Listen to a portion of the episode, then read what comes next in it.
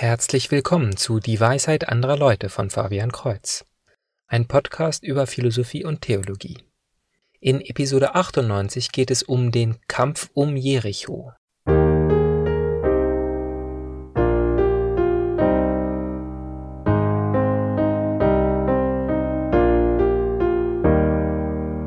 Joshua fit the battle of Jericho and the walls came tumbling down. Bibelskeptiker gibt es eine ganze Menge. Archäologische Daten von vor 3500 Jahren dagegen nicht so viel. Auch ist die Archäologie erst in den letzten paar Jahrhunderten zu einer ernsthaft verfolgten Wissenschaft geworden, und so geistern noch heute im kollektiven Bewusstsein die ersten Schnellschüsse herum, die säkuläre Männer in der jungen Wissenschaft ohne jahrzehntelange Erfahrung gemacht haben. Inzwischen gibt es aber viele Stimmen, die besagen, dass archäologische Funde bisher immer die Historizität der Bibel bestätigt haben. Doch ist die Archäologie keine harte Wissenschaft, daher sollte man keine 100% Beweise erwarten. Denn auch noch so viele Ausgrabungen und Untersuchungen können den enormen Verlust von Informationen über die Jahrtausende nicht wiedergutmachen.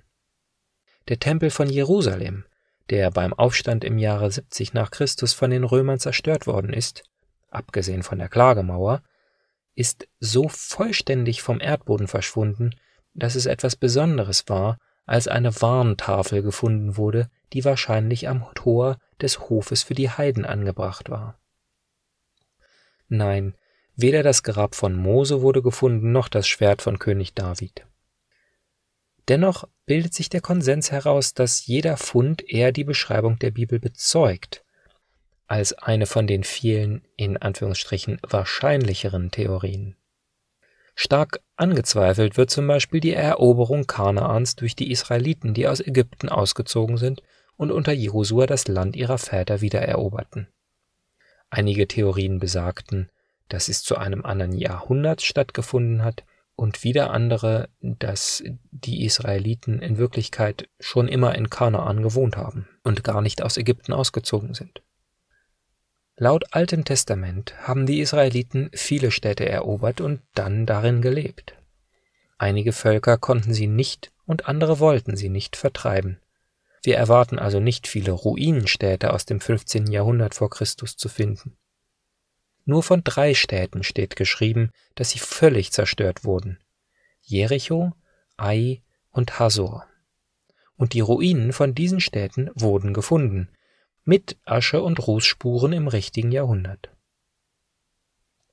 Die Mauern von Jericho sind aber besonders interessant, da sich laut dem Buch Josua ein Wunder ereignete. Als die Israeliten in ihre Hörner bliesen, fiel die Mauer ein, und die Eroberer konnten in die Stadt hinaufsteigen. Nun wurde an der Süd- und der Nordseite der Stadt die Reste der Stadtmauer gefunden. Jericho hatte zwei Mauern, eine innere und eine äußere, die oben auf einer Befestigungskante gebaut war. Man muss sich das so vorstellen, dass in den Hügel, auf dem die Stadt lag, eine Kante gegraben wurde. Die senkrechte Wand dieser Kante wurde mit Steinen verstärkt. Dies kann man aber noch nicht wirklich Mauer nennen, da sie auf der Innenseite Hügel ist. Oben auf dieser Befestigung war nun die eigentliche äußere Mauer aufgerichtet. Von außen betrachtet war die Mauer also doppelt so hoch wie der obere, freistehende Teil. Die innere Stadtmauer war etwas einfacher, so wie man es sich vorstellen würde. Wohnungen waren wohl von innen sowie von dem Bereich zwischen den Mauern, in dem auch Menschen lebten, also von außen an die innere Stadtmauer, gebaut. Die hebräischen Worte, die für das Verb herabfallen verwendet werden, Nafal und Tachat, bedeuten wortwörtlich herab oder unter sich selber fallen. Was die Archäologen vor Ort fanden, war nun ein Steinhaufen genau dort, wo die Kante in den Hügel gegraben ist. Es sieht also so aus, als wäre mindestens der freistehende Teil der äußeren Mauer nach unten gefallen und die Steine bildeten eine Rampe, über die die Israeliten in die Stadt hinauf eindringen konnten. Interessanterweise findet sich ein Teil der inneren Stadtmauer an der Nordseite, der aber nicht eingestürzt ist. Auch dort waren einige Wohnungen direkt an die Stadtmauer herangebaut worden, so dass ihr Fenster aus der Stadt herausschaut. Die Wände dieser Wohnungen sind sehr dünn, bestehen also nur aus einer Ziegelschicht, was darauf hindeutet, dass es ein armer Teil der Stadt war. Vor dem Angriff schickte Josua Spione in die Stadt, die sich dann bei der Prostituierten Rahab verstecken konnten. Dafür versprach Josua, dass sie und ihre Familie am Leben bleiben sollten, und so ist es denkbar, dass der Teil der Mauer, in der Rahabs Wohnung war, genau dieser Bereich der Stadtmauer ist, der nicht eingefallen ist. Noch eine interessante Sache wurde in den Ruinen von Jericho gefunden, eine große Menge von verbranntem Korn in Tonkrügen. Einerseits passt dies zu der Aussage in Josua Kapitel 3 Vers 15, nach der die Israeliten gerade nach der Erntezeit in Kanaan eingedrungen sind. Andererseits ist es auch sehr kurios, denn Korn war ein wichtiges Lebensmittel, und eine einfallende Armee würde eigentlich nach der Eroberung der Stadt die Vorräte plündern, um selber zu essen zu haben. Oder wenn die Stadt über längere Zeit belagert worden wäre, dann hätten die Einwohner ihre Vorräte aufgebraucht. Das Alte Testament dagegen spricht davon, dass die Belagerung nur sieben Tage gedauert hat. Außerdem wurde der Bann an der Stadt ausgeführt, das heißt nicht nur wurden alle Einwohner getötet, sondern auch alles Vieh, alle Wertgegenstände und alle Nahrungsmittel wurden verbrannt. Plündern war den Israeliten in diesem Falle einfach nicht erlaubt. Einige archäologische Funde bestätigen so alltägliche Dinge wie die Namen von Politikern oder Ortschaften oder die Existenz von Orientierungspunkten, die in der Bibel erwähnt werden.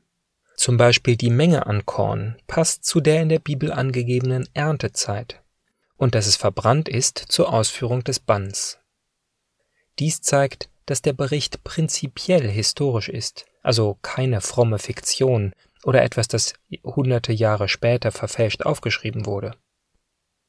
Doch darüber hinaus beweist die Menge an übrigem Korn, dass die Belagerung nicht besonders lange war, wie man es erwarten würde bei einer Stadt mit zwei Mauern. Dass die Ziegel von innen nach außen gefallen sind, kann theoretisch auch nachträglich von den Eroberern durchgeführt worden sein. Doch dann fragt man sich, warum sie sich einerseits die Mühe machen, die ganze Mauer rundum zu zerstören, aber dann einen Teil der inneren Mauer mit ein paar Wohnungen im Armenviertel stehen zu lassen.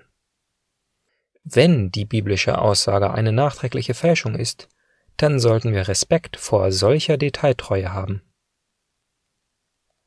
Kurz möchte ich anmerken, dass nicht jedes Buch der Bibel ein historischer Bericht ist. Ich behaupte also keineswegs, dass der erste Teil des Buches Genesis oder die vielen verstreuten Legenden historisch gemeint sind. Insbesondere viele der verwendeten Zahlen haben wahrscheinlich eine symbolische Bedeutung anstelle einer mathematischen. Doch die skeptische Grundeinstellung, dass beinahe alles ausgedacht, verfälscht oder Jahrhunderte später aufgeschrieben wurde, ist nach archäologischen Erkenntnissen nicht wahrscheinlich. Israel muss voll sein von archäologischen Ausgrabungsstätten. Viele Sachen werden gefunden, während Bulldozer gerade eine Gegend plätten, damit neue Gebäude gebaut werden. Und die Bauarbeiten werden sofort unterbrochen, um die Archäologen zu rufen.